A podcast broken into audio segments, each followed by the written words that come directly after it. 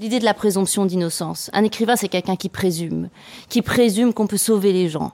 Et donc, vraiment, très souvent, quand j'entame un livre, je l'entame presque comme euh, euh, sans doute un, un avocat écrit une plaidoirie, de défendre ce qu'il y a de plus profond en nous, de noir, d'ambigu, de sombre, de parfois monstrueux. Mais pour moi, les deux sont intimement liés. J'ai le sentiment de défendre quelque chose euh, et de dire aussi aux gens, pendant un moment, on va pas juger, on va juste écouter. Donc, les lecteurs seraient d'une certaine façon un jury et moi je serai l'avocat de la, défense.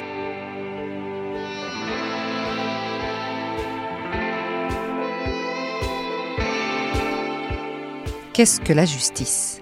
Existe-t-il des hommes intrinsèquement justes? Existe-t-il une justice unique et universelle? Cette justice, c'est l'avocat qui la défend. Alors qui est cet avocat?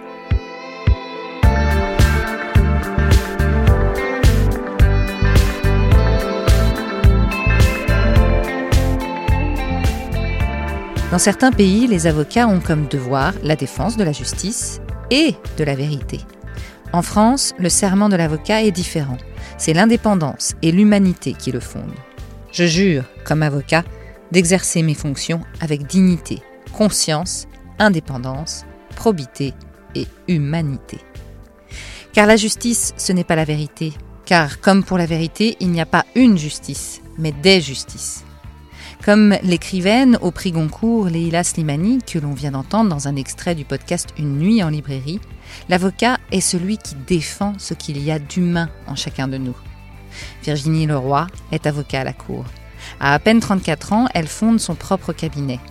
C'est une idée particulière de la justice qui la guide. Cette justice plurielle, cette idée que la justice n'est rendue que lorsque l'humain est finalement apaisé apaisé dans ses peurs, ses échecs, ses droits, ses libertés, son intimité, ses blessures, son amertume ou sa vengeance parfois. Et pour cela, il faut défendre, combattre, porter la voix. Avec cette idée aussi que chaque affaire, même particulière, est une grande cause, car aller en justice n'est jamais anodin. Avec cette idée encore que l'avocat est avant tout le cerbère des droits et des libertés, car obtenir justice, c'est aussi combattre l'injustice, celle qui heurte et qui blesse.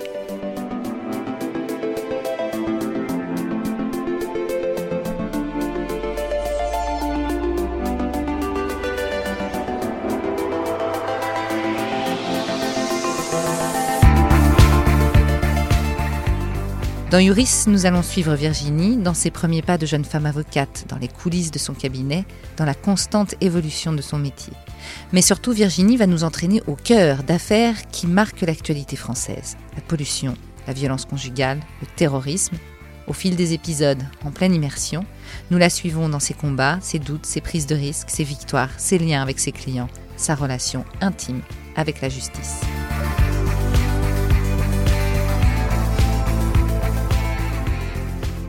Premier épisode, la balance, le glaive et le bandeau.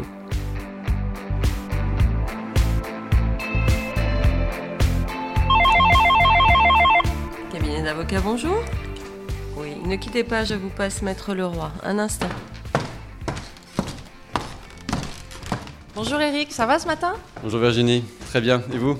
Ouais, ça va. On, se verra après parce qu'il faut vraiment qu'on fasse un point là sur, euh, sur le gros dossier. Euh. Je serai là vers 14h-15h après être passé à la galerie d'instruction. À tout à l'heure. Bonjour Virginie. Bonjour. Vous avez toujours voulu être avocate? Pas du tout. Je me destinais à une très grande carrière de vétérinaire équin. C'était ma passion, l'équitation, et euh, j'ai suivi un cursus scientifique pour intégrer l'école de vétérinaire. Et un jour, euh, au décours de vacances, euh, mon oncle, euh, qui est journaliste fait divers, m'a emmené à un procès d'assises. Et là, ma carrière de vétérinaire s'est arrêtée. La révélation. La révélation, oui. Le sentiment profond d'avoir trouvé ce que je voulais faire. Une petite claque. Cette révélation, on a l'impression que elle était peut-être toujours là. Oui, peut-être, ouais. J'ai toujours aimé euh, bah, les sujets sociétaux. Je me suis toujours intéressée à ça. Mais là, c'était vraiment beaucoup plus profond. C'était un dossier extrêmement difficile de viol sur mineurs, euh, dont l'une était handicapée dans un milieu familial. Et c'est vrai, il y a une, image qui m'a marquée, et j'en ai encore de frissons aujourd'hui, euh, de voir cette jeune femme qui était devenue une jeune femme depuis les faits, euh, de 18 ans, donc qui avait un handicap mental, d'écrire ce qu'elle avait subi avec les mots d'une enfant de 4 ans, ça m'a profondément marqué. Et puis dans ce procès d'assises qui était euh, qui était particulièrement difficile, euh, le, père et le frère des victimes étaient cités à comparaître en tant que témoins et ne sont pas venus. Donc euh, moi j'étais jeune à l'époque, hein, j'avais j'avais 17 ans, 16 ans ou 17 ans.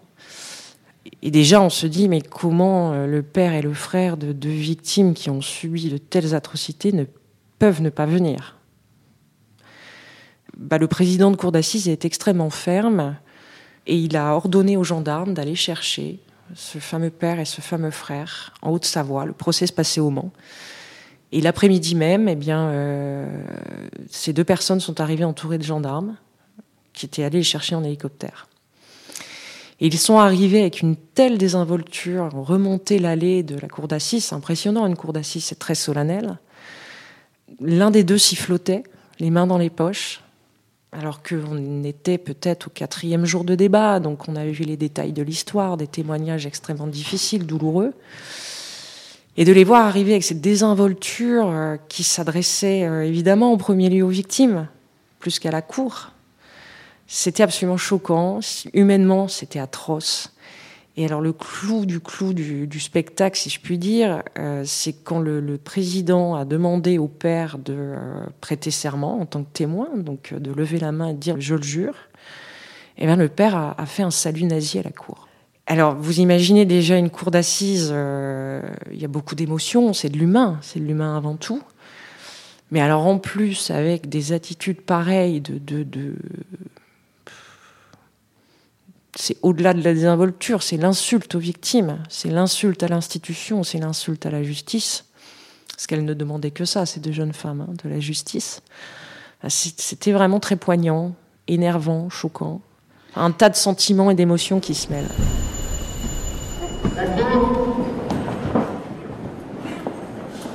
Mesdames, Messieurs, veuillez vous asseoir. Et une histoire pareille, ça donne envie à une gamine, j'allais dire, de 17 ans, de, de devenir avocate Oh bah tout, oui, tout. C'est l'injustice de la situation qui donne envie. Oui, un petit peu un sentiment de devoir rétablir une justice, qu'elle soit euh, judiciaire, euh, émotionnelle, familiale, enfin tout se mêle, tout s'entremêle et tout se mêle. Mais quand j'ai vu les avocats se lever pour porter la voix de ces deux jeunes femmes, j'en suis encore émue aujourd'hui. Mmh. J'ai eu un coup au cœur en me disant mais c'est ça que je veux faire. C'est comme ça que je veux être utile.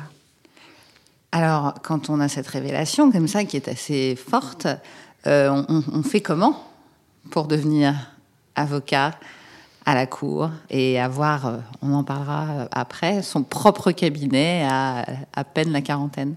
Ben, On travaille. Ah, c'est pas mal. on travaille. D'abord, on travaille. Bah, on réfléchit un petit peu quand même, parce que c'est vrai que moi j'étais, euh, j'avais déjà fait mes stages en cabinet de vétérinaire, etc. Donc j'étais quand même bien, bien déterminée. Surtout que papa et maman, du coup, sont peut-être un petit peu euh, surpris. Oui, surpris. Après, avec moi, ils ont un petit peu été habitués au, pas au revirement, mais euh, bah, un esprit curieux déjà. Donc, il y avait déjà en vous cette envie de, depuis toute petite? Pas cette envie, mais j'avais déjà beaucoup de goût pour l'écriture. Donc c'est vrai que l'avocat n'est pas seulement celui qui se lève et qui porte la voix, c'est aussi celui qui, écrit beaucoup. Donc ce côté littéraire, je l'ai toujours eu, même si j'étais en cursus euh, scientifique, spécialité maths, euh, j'avais quand même un, goût pour le littéraire. Et puis mes parents, alors ça c'est la, grande chance que j'ai eue, m'ont toujours laissé, euh, dans la limite du raisonnable, on va dire, suivre mes envies, mes instincts et mes passions. Et merci à eux d'ailleurs. Et donc là, bac en poche, euh, spécialité maths, mais qui d'ailleurs m'a beaucoup aidé. Ces, compétences-là m'ont aussi beaucoup aidé dans mon métier. Euh, et ben, je suis partie euh, dans un cursus de droit à la faculté de Lille 2, avec un institut de criminologie également parce que ça me passionnait. Et puis après, je me suis dit tiens, si j'allais voir ailleurs, si l'herbe est plus verte. Mais euh, oui, l'envie, l'envie de tenter le, concours du barreau parisien, oui. Moi, j'ai jamais eu de doute sur mon choix, jamais. Alors après, dans le cursus universitaire, il y a des années euh, plus sympas que d'autres, mais ça, chacun, chacun a ses, euh, euh, ses envies. certains s'éclatent en faisant du droit du travail, d'autres avec du droit pénal. Donc, il y a un socle d'enseignement qui est obligatoire. Donc, euh, on, on aime plus ou moins les matières, mais non, l'envie, elle reste. Elle reste et elle croît. Et puis, on a, enfin, en tout cas, dans mon cas, on, on a de plus en plus hâte de la voir se concrétiser. C'est-à-dire ben, de prêter serment. Ça, c'est euh, c'est un jour magique. La prestation de serment, euh, je pense, pour tous mes confrères, elle restera gravée euh, indéfiniment. Parce que ça se passe comment? Bah parce que c'est très solennel, c'est l'aboutissement déjà d'un- long parcours, difficile parfois, c'est l'aboutissement d'un rêve pour certains, euh, ce qui était mon cas. Et puis vous pouvez inviter vos parents. Et moi, mes parents sont venus de province pour me voir prêter serment, c'est extrêmement émouvant parce que c'est aussi, euh, bah voilà, papa, maman, euh, ça y est, j'y suis quoi, grâce à vous. Et on porte la robe pour la première fois. Et le premier plaidoyer, comment il se passe? Un enfer. non, alors j'ai pas eu de chance parce que je suis tombée sur un confrère qui était un peu indélicat et qui m'a euh, gentiment indiqué que j'étais une petite sotte car je l'énervais pendant ma plaidoirie. Bon, c'est pas grave, j'ai gagné mon dossier. C'est tout ce qui compte. Parce que femme ou parce que jeune? Je sais pas, je suis pas allée lui demander. J'ai passé mon chemin parce que ce genre d'attitude m'intéresse plus. Euh, Puisqu'on est sur le sujet, euh, que ce soit jeune ou plus âgé, euh, être une femme avocate aujourd'hui, ça, veut dire quoi? Ça veut dire être avocat avant tout, déjà. On a prêté serment, on représente une institution. Moi, j'ai jamais eu de problème avec ça. En réalité, c'est pas un problème d'avocat, c'est un problème sociétal. Ça touche tout- toutes les professions, la nôtre également. Il y a une majorité de femmes au barreau de Paris. Les avocats parisiens ont élu deux bâton- bâtonniers femmes, hein, Christiane Ferralschul et Marie-Aimée Perron, qui ont eu de jolis mandats. Donc ça, c'est quand même le signe euh, bah, d'une profession qui vit avec son temps, qui vit avec des belles valeurs. Et, euh, et j'espère que ça continuera. On est justement dans votre cabinet, qui est en plein centre de Paris, à à peine 40 ans, hein, on va dire à peu près. Comment on en arrive là? C'est quoi le Parce que là, on a fait le début de la carrière, et puis maintenant, on est au jour d'aujourd'hui. Il se passe quoi entre les deux? Tous ces cabinets, ces projets, euh, c'est un mélange de travail, de persévérance, et puis d'humain. hein. Je pense que tout le monde. Euh, moi, j'ai eu beaucoup de chance. Euh, Le, premier cabinet dans lequel j'ai j'ai exercé, un confrère que j'aime beaucoup, qui m'a beaucoup appris, qui m'a véritablement appris mon métier. Et ça, c'est important. Et Un mentor. Oui, on peut dire ça. Euh, c'est quelqu'un qui euh, m'a appris à ne pas être déstabilisé, à pouvoir traiter des dossiers transversaux. Et puis ensuite, j'ai intégré le cabinet Nomi Guérès Moulin, qui est un plus gros cabinet, où ben là, j'ai- parfait mes expériences euh, dans pas mal de matières, avec ben, des plus grosses équipes. Et puis, euh, bah, au bout d'un moment, euh, soit on s'associe dans les cabinets où l'on est, ce qui était euh, possible là, soit on a envie de créer sa boutique, d'avoir son, son entreprise, et euh, c'est ce que j'ai choisi de faire. Et euh, quand je vous parlais de rencontres, eh ben, j'ai eu la chance de rencontrer euh, des confrères avec qui j'ai eu l'envie de créer quelque chose. Et puis on est arrivé, voilà, en 2012, euh, boulevard de la Tour Maubourg, on est aujourd'hui. On a créé cette petite boutique et puis que j'ai reprise seule euh, en la faisant évoluer à ma manière. euh, et puis des clients qui euh, apprennent à vous connaître, qui vous font confiance, qui euh, répercutent cette confiance auprès d'autres personnes. Et puis la boule de neige prend forme et c'est le début de l'aventure.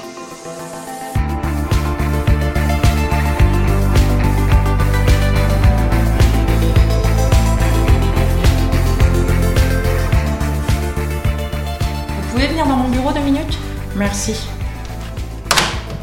Alors, je pense qu'il faut contextualiser le dossier déjà pour le magistrat. Oui, oui, c'est important à mon avis. Il faut vraiment euh, bien expliquer tout le contexte euh, de la lutte euh, depuis quand même très longtemps. Ils n'ont pas été écoutés. Et la décision d'aller en procédure. Je pense que c'est important de le. Enfin, de l'amener comme ça. Une souffrance, une, une non-entente, une absence de réponse. Et puis euh, cette décision d'aller en procédure sur un dossier qui est quand même lourd, qui peut paraître très anodin euh, s'agissant, parce qu'on y va sur le trouble du voisinage. Donc euh, c'est quand même quelque chose d'ultra courant, mais dans un dossier qui n'est pas courant. Parce que le fondement est simple, mais le contexte et la lutte ne le sont pas. Je pense que ça c'est pour mettre en perspective le dossier et et insister sur son importance quand même, en introduction. Qu'est-ce que vous en pensez? Bah, Sinon, ça risquerait de passer pour un simple référé 145. Et effectivement, il ne faut pas que le magistrat euh, le prenne comme un dossier lambda euh, qui vient comme tous les jours, euh, le, dixième de la journée. quoi. Et si on démarrait par l'énorme pétition là, qui a réuni 7000 personnes, je pense son introduction, pour voir la souffrance d'une ville, quoi. Hein. D'une ville qui se tait et puis dont certains d'entre eux ont décidé de ne plus, se taire.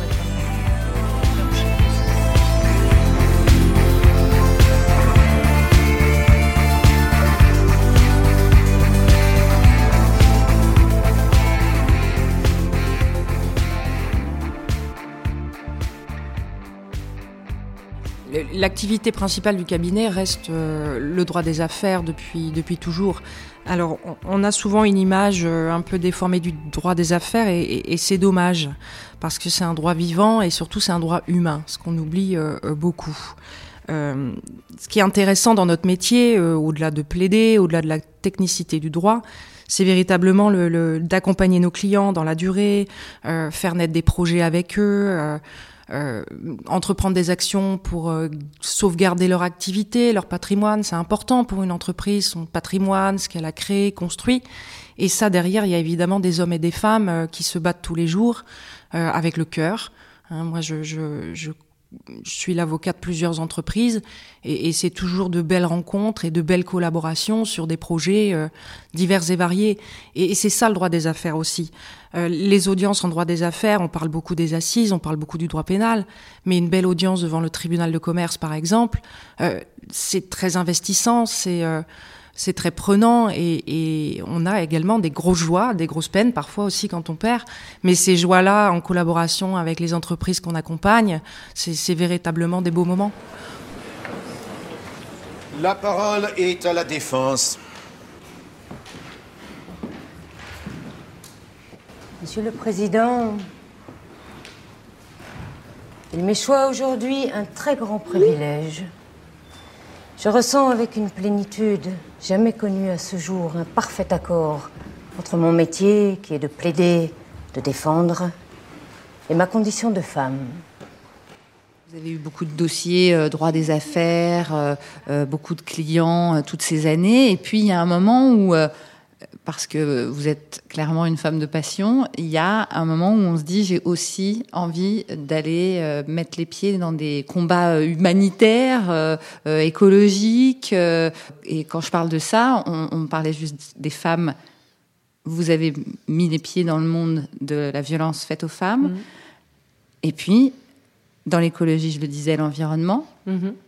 De défendre des victimes d'attentats, on en parlera aussi. Qu'est-ce qui fait qu'on passe à ce moment-là vers, vers des, ce qu'on pourrait peut-être appeler des grandes causes, je ne sais pas? Ben, Moi, je dirais pas qu'on y passe. C'est quelque chose, moi, qui m'a toujours accompagnée. Euh, dès que j'ai prêté serment, j'ai... Euh, alors certes, on va pas dire que ce sont des grandes causes, mais si, je vais vous expliquer pourquoi. Tout de suite, je me suis inscrite aux permanences.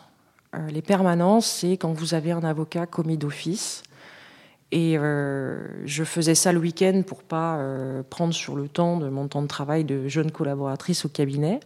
Et je passais donc les week-ends en permanence garde à vue ou permanence euh, comparution immédiate, etc. Et je vais vous dire, ça c'est ma première grande cause en réalité, parce que donner de son temps, même en tant que jeune avocat, à des gens qui sont dans une situation pas évidente, qui sont dans la justice d'urgence, euh, quelqu'un qui arrive en comparution immédiate, euh, tout fraîchement sorti de garde à vue. Certes, elle a vu un avocat avant, mais rapidement, mais d'être véritablement prise en charge. Et ça, c'est une grande cause parce que c'est ce qui porte nos valeurs démocratiques. Mm. C'est ce qui porte l'efficacité de la justice. C'est ce qui porte euh, cet impératif d'avoir une défense pour chacun d'entre nous, quoi qu'il ait fait et qui qu'il soit. Ça, c'est notre premier impératif de serment. J'y reviendrai souvent au serment parce que véritablement, il est fondateur. Donc ça, c'est la première grande cause, c'est ces permanences, et en plus, elles apprennent énormément sur le plan humain et sur le plan technique aussi également. c'est un exercice qui est difficile, mais euh, qui est un exercice qui est extrêmement riche. En réalité, euh, chaque dossier pour le client est une grande cause, parce que c'est sa vie, d'une manière ou d'une autre. Et alors ensuite, oui, euh, viennent ces dossiers un peu plus médiatisés, ou en tout cas qui ont un sens beaucoup plus général. les attentats, des dossiers environnementaux, des dossiers de défense de femmes victimes de violences, qu'elles soient conjugales ou non. Ça, ce sont des dossiers, oui, qui, me tiennent à cœur parce que ce sont des dossiers qui parlent pour l'avenir et qui, euh, qui, je l'espère, pourront mettre des pierres à l'édifice d'un système un peu plus vertueux. Je parle surtout là des dossiers euh, écologiques, environnementaux, parce qu'ils vont faire avancer les choses et puis qui sont porteurs de sens pour les, pour les gens qui vous les amènent et les gens qui vous demandent de les porter pour eux. Ouais, ça, c'est euh, c'est des enjeux qui sont importants et qui parlent à tous et qui concernent tout le monde. C'est pour ça que vous avez voulu euh, appeler votre cabinet Résonance Ouais. Le sens de résonance, il est, euh, il est là. Il est. Moi, je voulais qu'on puisse identifier dans le cabinet un sens qui parle à tout le monde L'avocat, il doit porter la voix des gens. Il doit se faire l'écho de cette voix. Et, euh, résonance, euh, au-delà évidemment euh, de, l'homonyme, du, raisonnement et de l'intellectuel qu'on met en œuvre pour essayer de défendre au mieux nos clients, c'est que on doit se faire l'écho partout et le plus largement possible sur les causes qu'on défend et les valeurs qui sont les nôtres. Nos institutions, elles sont là. Elles ont leurs défauts, mais elles restent belles et pleines de valeurs. Et nous qui portons notre robe, euh, nous devons être porteurs de ces valeurs. Et reprocher aujourd'hui à un avocat de défendre qui que ce soit, bah, c'est mettre en cause ces institutions et ses droits de la défense. Et je vais même plus loin. Aujourd'hui, la meilleure lutte que vous puissiez faire, la meilleure au niveau des symboles, hein, évidemment pas sur le terrain, mais au niveau des symboles, imposer à un terroriste d'avoir un avocat, c'est lui imposer le système démocratique. Mm. Et sur ça, il ne peut jamais critiquer ça, jamais. Donc oui, oui, et je salue les confrères qui ont le courage de le faire, tout simplement. Donc les grandes causes, c'est un de vos chevaux de bataille, et il y en a une euh, qui vous a particulièrement euh, demandé du courage aussi, je dois le dire, parce que on a suivi l'affaire ensemble. C'est une, euh, une cause environnementale Qu'est-ce qui vous a décidé d'y aller euh, en plus de façon symbolique, sans demander beaucoup d'argent, en tout cas aux plaignants? Ce qui m'a décidé, c'est la révolte. La révolution, on en parlait. On en parlait, mais oui. Mais quand la révolte monte, euh, il est temps d'agir. Euh, ce qui m'a vraiment décidé, c'est l'omerta qu'il y avait sur ce cas, avec des gens qui subissaient des situations depuis des années, sans oser rien faire, face au grand local ça me révolte, ça me révulse. Dans une ville en plus qui est une belle ville chargée d'histoire et pleine de ressources, qui a un potentiel énorme, et dans une ville où, tout est possible. Euh, oui, cette, euh, cette omerta, il n'y a pas d'autre mot. Hein. de toute façon, le, terme, je l'ai utilisé déjà dans la presse et je l'assume totalement. On me l'a reproché, mais je l'assume entièrement parce qu'il n'y a pas d'autre mot pour décrire cette situation. Euh, me révolte, voilà. Donc vous y êtes allé et ça n'a pas été euh, un long fleuve tranquille? Non. Ça a même été un peu compliqué. Oui. Ça a été compliqué, euh, bah déjà bizarrement, alors qu'il y avait euh, quand même un consensus général sur la normalité de la situation. Ça a été compliqué parce que les, les, gens qui sont venus me chercher pour porter ce dossier ont essayé de rassembler avec eux. Et là, ça a été compliqué. D'ailleurs très peu de personnes ont osé euh, poser leur nom sur cette assignation. au bout du compte, ils étaient 12. Voilà, ils étaient 12. 12 plaignants, 12 plaignants des résidents. Sur une ville de 46 000 habitants. Voilà. Et qui, euh, tout simplement, demandaient de respirer mieux. C'est même au-delà de ça, ils demandent de savoir ce qu'ils respirent déjà dans un premier temps, ce qui est quand même dingue. Je rappelle que nous sommes en 2020 problème de pollution. Ouais, ouais. Et ça, euh, En fait, ces plaignants demandent des réponses, de la transparence. Et, éventuellement, après, des solutions si effectivement euh, quelque chose euh, est nocif, ce qui est probablement le cas, mais voilà. une, simple réponse en réalité. En quelques mois, dans cette affaire, vous avez réussi non seulement à rassembler des gens importants euh, dans le monde de l'écologie, de l'environnement, vous avez réussi à bouger les lignes dans cette ville et à avoir à un moment donné une confrontation, tout simplement, dans un tribunal. C'est l'affaire Timac à Saint-Malo.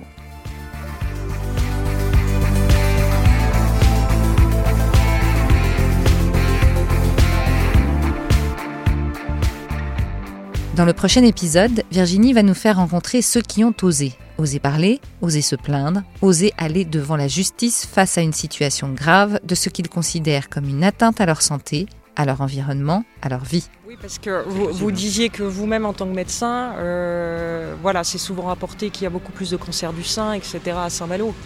Euh, la question se pose. Là, ce sont que des rumeurs. Hein. simplement, il y a une étude allemande euh, qui, chez des, du personnel qui travaille dans Retrouvez donc Yuri sur toutes les plateformes d'écoute de podcasts comme Apple Podcasts, Spotify, Deezer ou Google Podcasts et n'hésitez pas à nous laisser des étoiles et des commentaires.